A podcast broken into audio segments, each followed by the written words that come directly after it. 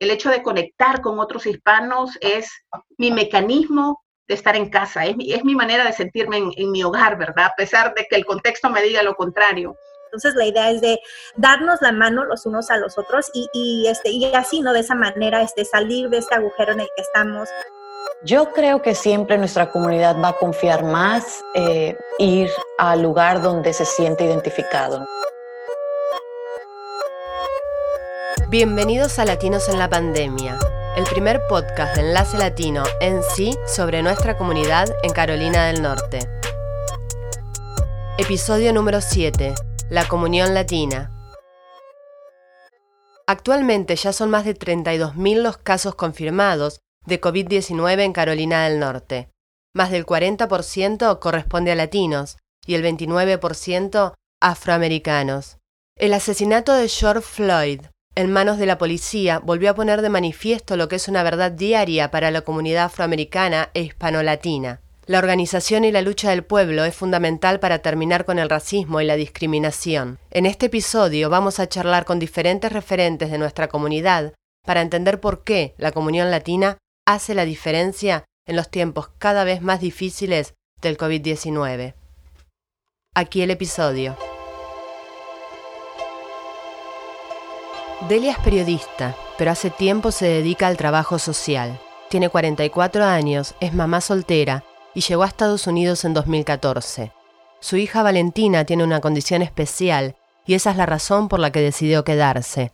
También es la razón de su lucha. Soy salvadoreña, vivo en Henderson, en Hendersonville desde hace aproximadamente seis años y hace cuatro años pues que estoy involucrada en actividades eh, de organización, educación, activismo, un poco todo eh, relacionado con el tema de, de, migrantes aquí en, mi condado y también un poco en conexión con otras organizaciones eh, en, en la zona.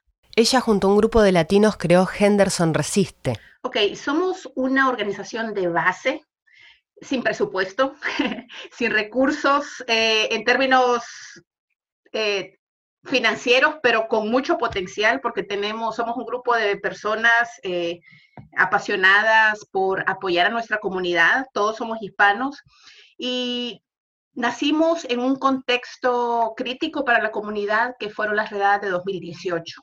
Entonces, ese fue como una, una muestra de la fuerte necesidad que había que los mismos miembros de la comunidad asumieran una postura más firme. Henderson Resiste nació para defender a los inmigrantes latinos, pero la llegada del coronavirus cambió al mundo y también a ellos. Hoy buscan respuestas latinas para apoyar a la comunidad. Primero comenzaron a difundir información en su página de Facebook, pero pronto se dieron cuenta que la necesidad era mucho más grande. Logramos conseguir que una granja nos donara alimentos una vez a la semana y pudimos ayudar a algunas familias con productos frescos, ¿verdad? Que ese es un tema de que, que ocurre. Este, eh, hay mucha donación de comida, en, en, todas partes, si, si tú te das cuenta, es como el primer recurso accesible a nuestra comunidad, pero creemos que muchas veces esta comida no es, no corresponde a la dieta de nuestra gente, ¿verdad? Entonces, es, es triste decirlo y, no estoy criticando, ¿eh? solamente estoy diciendo de que para mí era la oportunidad también de darle a la gente comida que disfrutaran, el próximo paso es más ambicioso.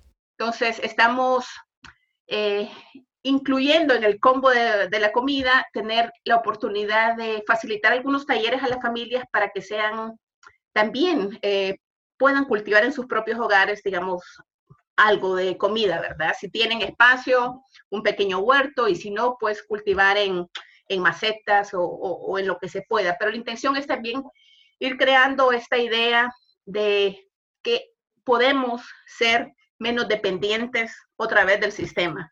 Para Delia es fundamental lograr la autonomía alimentaria de las familias latinas, y para eso cree que se debe apoyar y hacer mucho más que la donación de una caja de alimentos. Yo creo que una de las grandes eh, limitantes que tienen, digamos, estas organizaciones grandes que tienen los recursos y la capacidad, es que perdés la noción, perdés la noción, o sea, es, tenés conectado la beneficencia, demos, demos, demos, demos, pero no vemos eh, la, la, calidad y el impacto que tiene la ayuda que estoy dando. Entonces, a mí me entristece un montón cuando ves que te facilitan un montón de comida, pero esa comida no se va a tal vez no se va a comer, o tal vez es comida que hace mucho tiempo ha estado en un banco de alimentos y es como, ¿qué, pasa? ¿Qué, nos pasa? O sea, hemos perdido la vista de la forma en que estoy ofreciendo el apoyo, en cómo estoy dando lo que, lo que ofrezco. Entonces no es solamente despachar, ¿vea? no es despachar la donación, es despachar también una, una, emoción, un sentimiento. Henderson Village es un pequeño pueblo en el oeste de Carolina del Norte. Viven solo 14.000 personas y el 10% son latinos. Allí nació Henderson Resiste, que es uno de los primeros grupos latinos de la ciudad. Mira, eh, desde el momento en que somos eh, inmigrantes, eh, pasamos por un, por un enorme trauma, ¿verdad? De no sentirnos arraigados, sino sentirnos que pertenecemos al espacio en el que estamos. Y la manera de lograr la pertenencia es a través de otros. Entonces, cuando nos conectamos, cuando trabajamos eh, de manera solidaria, cuando nos unimos, eh, cuando somos incluso capaces de, de, romper todos estos temas de nacionalismo, ¿verdad? De dónde sos, de dónde soy, eh, realmente logramos eh, recuperar ese sentimiento de estar en casa. Entonces, yo creo de que por lo menos a nivel personal, el hecho de conectar con otros hispanos es mi mecanismo de estar en casa, es mi, es mi manera de sentirme en, en mi hogar, ¿verdad? A pesar de que el contexto me diga lo contrario.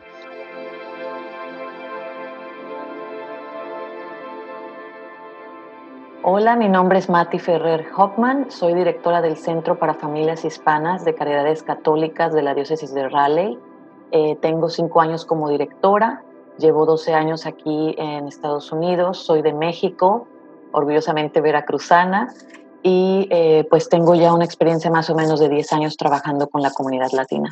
En el Centro para Familias Hispanas entendieron la necesidad de atender a la comunidad latina en su propio idioma, con su propia gente. Bueno, el Centro para Familias Hispanas de hecho inició en una crisis similar a esta hace ya no de salud, pero sí una crisis fuerte en nuestra ciudad en Raleigh hace más de 20 años, en el 97.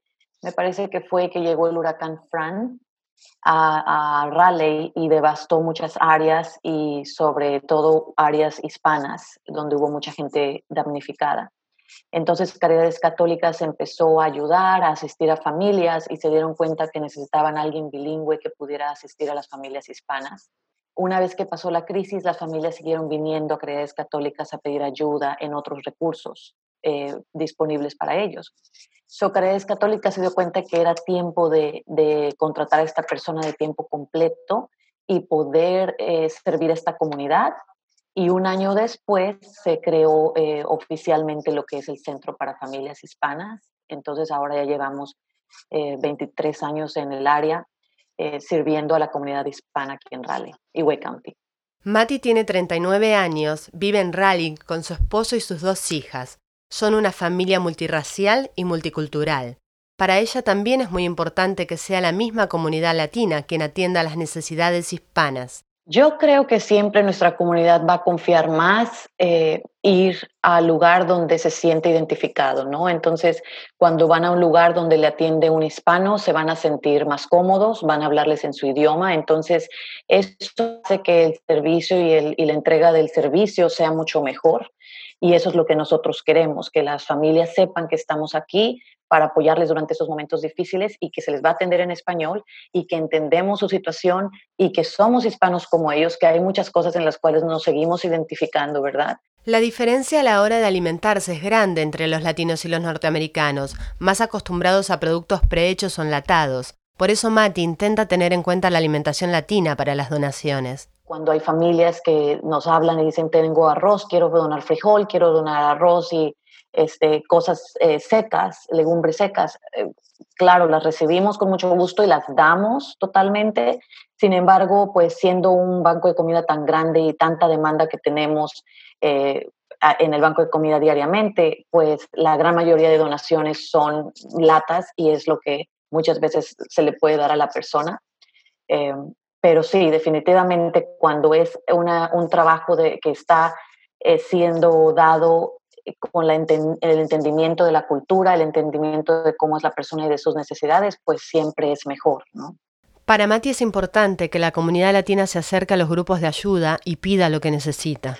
Pues yo les, les diría que se acerquen a nosotros o a cualquier organización hispana de su confianza, cualquier organización que ellos ya conocen y que, que expresen su necesidad, que en, estos momentos es cuestión de que quitemos el orgullo y digamos, necesito pagar mi renta, necesito pagar la luz, porque a veces da un poquito de pena el poder el decirlo, pero es necesario. Así que una invitación a todos mis queridos hispanos, a todos los que nos escuchan, que nos cuidemos unos a otros, que tratemos de no salir innecesariamente, usemos tapabocas y que nos llamen. Si alguien tiene necesidad de algo, haremos lo mejor que podamos dentro de nuestras posibilidades para apoyarles.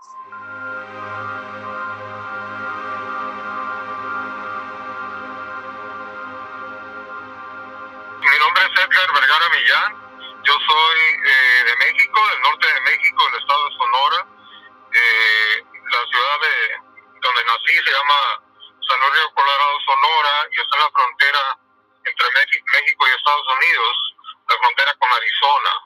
Yo vivo en Durham, Carolina del Norte, donde eh, soy pastor de la Iglesia Metodista Unida y he sido asignado a esa ciudad para iniciar un nuevo proyecto de ministerio con la comunidad hispano-latina, la comunidad inmigrante en general en el área del Triángulo.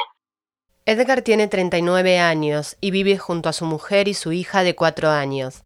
Llegó a Carolina del Norte en 2009 para formar La Semilla, una organización comunitaria religiosa conformada por latinos que ayudan a otros latinos. Y La Semilla es una comunidad de fe que es eh, convocacional eh, su vocación inicial es la vocación de organización comunitaria, organización sin fines de lucro, la cual está, es organizada y dirigida por líderes eh, inmigrantes hispano-latinos eh, y en su mayoría indocumentados.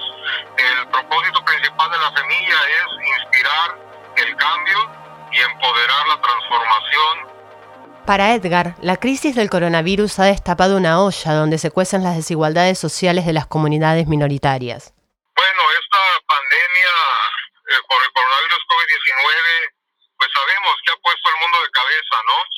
Aquí en, los Estados Unidos de América y particularmente aquí en Carolina del Norte, hemos visto cómo esta pandemia por el COVID-19 ha afectado a las comunidades minorizadas, a las comunidades como la comunidad afroamericana y la comunidad hispano-latina de una manera más severa que a la, a la comunidad anglosajona. Eh, y no solo a nivel pues contagios y el desarrollo de la enfermedad en sí eh, y muertes, sino también eh, ha traído la pandemia crisis, crisis económica, crisis social, crisis política, incluso crisis religiosa también. En estos momentos tan difíciles, Edgar asegura que la unión de los grupos minoritarios puede marcar la diferencia y que los alimentos que consumimos hablan de nuestra cultura. Por eso sus canastas básicas para la comunidad incluyen productos latinos. La semilla ha estado haciendo un esfuerzo por responder a estas crisis que enfrenta la comunidad hispano-latina y en parte la comunidad afroamericana porque como somos comunidades hermanas, comunidades que luchamos contra muchos de los mismos retos. He entendido que la comunidad afroamericana tiene eh, cientos de años luchando las luchas que nosotros recientemente luchamos, ¿no? Este, hemos, hemos buscado responder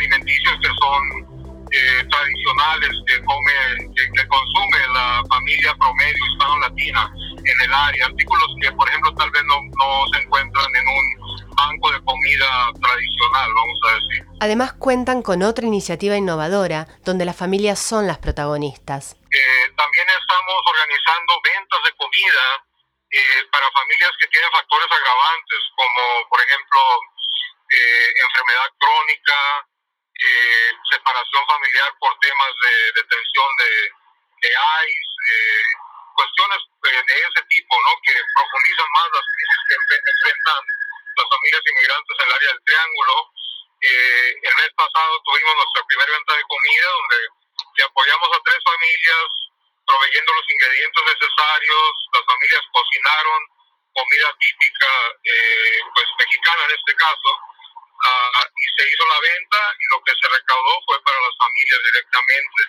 Entonces vamos a, a seguir haciendo ese esfuerzo también para que la familia que tenga la posibilidad de trabajar con sus propias manos para para también pues eh, que sea una cuestión de celebrar la dignidad de la familia no Edgar asegura que la comunidad latina tiene la fuerza suficiente para salir adelante, para enfrentar la crisis de forma creativa y en unidad, para que ninguna familia pase hambre. Nuestra comunidad hispano-latina en esta región tiene con qué. Y, al ver la buena voluntad, al ver eh, el, gran corazón de la comunidad, en nuestros voluntarios, nuestras voluntarias, eh, las personas que forman parte del equipo, las personas de la comunidad afroamericana, de la comunidad anglosajona, de otras iglesias, eh, ya sean cristianas, eh, protestantes o católicos romanas, de, otras comunidades de fe, de otras tradiciones, como la, comunidad judía, la comunidad musulmana, cómo estamos respondiendo eh, de manera tan humana a, la crisis. Entonces, al ver ese trabajo en unidad, yo creo que nos da esperanza de, que pueda haber un mundo mejor. Iliana Santillán también tiene fe en cambiar el mundo, o por lo menos el Estado, para la comunidad latina. Es maestra, militante social y tiene una maestría en desarrollo familiar y juvenil. Trabaja para Poder en sí, una organización sin fines de lucro con sede en Raleigh que busca mejorar la situación de la comunidad latina en las cuestiones políticas. Yo este, tengo una hija este, precisamente de 16 años, entonces cuando ella nació, este, pues yo me, pues sí, no, me, me, este, me empecé a preocupar, digamos, un poquito más por el futuro de, no solo el mío, sino el de ella, ¿no? ¿Qué clase de país, qué clase de estado este, iba a heredar ella? Entonces fue donde yo empecé a enfocarme mucho en el trabajo con los, con los niños, con los jóvenes, este, y fue ahí donde, este, pues sí, como que desperté este, mi lente y mi pasión, ¿no? De, de, ayudar a las personas, de trabajar con la comunidad latina. Este año su organización iba a centrarse en la promoción del censo y las elecciones, pero el coronavirus hizo que tuvieran que cambiar de planes. Había que hacer algo, pero algo más, algo que acercara la ayuda a quienes están dispersos en las zonas rurales, lejos de los bancos de alimentos y las grandes ciudades. Entonces, este, también nos dimos cuenta de que muchas organizaciones con súper buenas intenciones y aplaudo todos los esfuerzos que han hecho, empezaron a hacer este, este, fondos de apoyo mutuo este, financiero. Sin embargo, nuestra preocupación, mi preocupación en particular, era que a veces no hay organizaciones en estas áreas rurales donde necesitan este apoyo, necesitan dinero, inclusive con cuestiones de comida, ¿no? Los, los pantries de comida en Saler City se les estaba acabando. Entonces, este, vimos que había una gran necesidad número uno, de recursos, de apoyo, de un espacio donde la gente pudiera hacer preguntas y a raíz de eso este, fue que empezamos a crear la idea de mí para ti, ¿no? Este, sabiendo que la gente no tenía acceso a ayuda financiera. Mi para ti es un proyecto innovador de ayuda mutua, una página web donde las personas que pueden dar se contactan con quienes necesitan recibir. No existe algo similar en Carolina del Norte y funciona de esta forma. Sí, básicamente, entonces, si eres una persona este, que está en un condado rural y necesitas, digamos, este, 700 dólares para pagar tu renta, entonces tú simplemente te metes a miparati.com, haces clic en la sección donde dice este, para recibir, entonces ahí luego, luego, este, te hace, ah, creas una cuenta y esta cuenta no es algo así como que, pues no tienes que recordar ningún password ni nada de eso, este, creas tu cuenta y, y básicamente pones lo esencial, ¿no? Tu nombre, tu apellido, este, de qué condado estás, este, en qué, condado estás y cuánto dinero necesitas y para qué ya teniendo esa información, el sitio web la, registra, ¿no? La guarda y cuando la gente quiera donar dinero, inmediatamente van saliendo este, las personas. Por ejemplo, si hay una persona que está pidiendo 700 dólares, pero yo tengo, digamos, 100 dólares para dar, les doy 100 dólares y ahí ya acabamos de poner una como calculadora que, que registra, ¿no? Que ya se donaron 100 dólares, entonces la necesidad se baja a 600. Hasta el momento se registraron más de 200 personas latinas de áreas rurales para recibir ayuda. Entonces la idea es de que nosotros seamos solidaridarios con los unos con los otros y nosotros mismos nos brindemos esta ayuda, este apoyo, esta confianza y en realidad pues manejar con este sentido de abundancia, ¿no? A mí yo no me voy a quedar pobre si, si doy 20 dólares, ¿no? Y no me voy y, puede que un día pueda dar 40, ¿no? Ojalá Dios quiera un día pueda dar 100, 200, etcétera. Entonces la idea es de darnos la mano los unos a los otros presentamos tan solo cuatro de las muchas organizaciones latinas que trabajan día a día en Carolina del Norte para nuestra comunidad. La unión hace la fuerza y eso es lo que cada testimonio nos mostró, que el camino de lucha es juntos y que la comunidad latina puede salir adelante. Los invitamos a visitar los proyectos que presentamos en este episodio, a pedir ayuda si la necesitan y a involucrarse. Nuestras vidas importan, la vida de nuestros hermanos afroamericanos también pueden suscribirse a Latinos en la Pandemia en www.enlacelatino.nc.org barra podcast. Este fue nuestro séptimo episodio. Expandamos la voz latina en Carolina del Norte. Latinos en la Pandemia es producido por Patricia Serrano y David Miller. Raúl Ramos y Paula Joglar colaboran en la producción y difusión. Paola Jaramillo y Walter Gómez realizan la dirección general. Yo soy Patricia Serrano. Hasta el próximo episodio.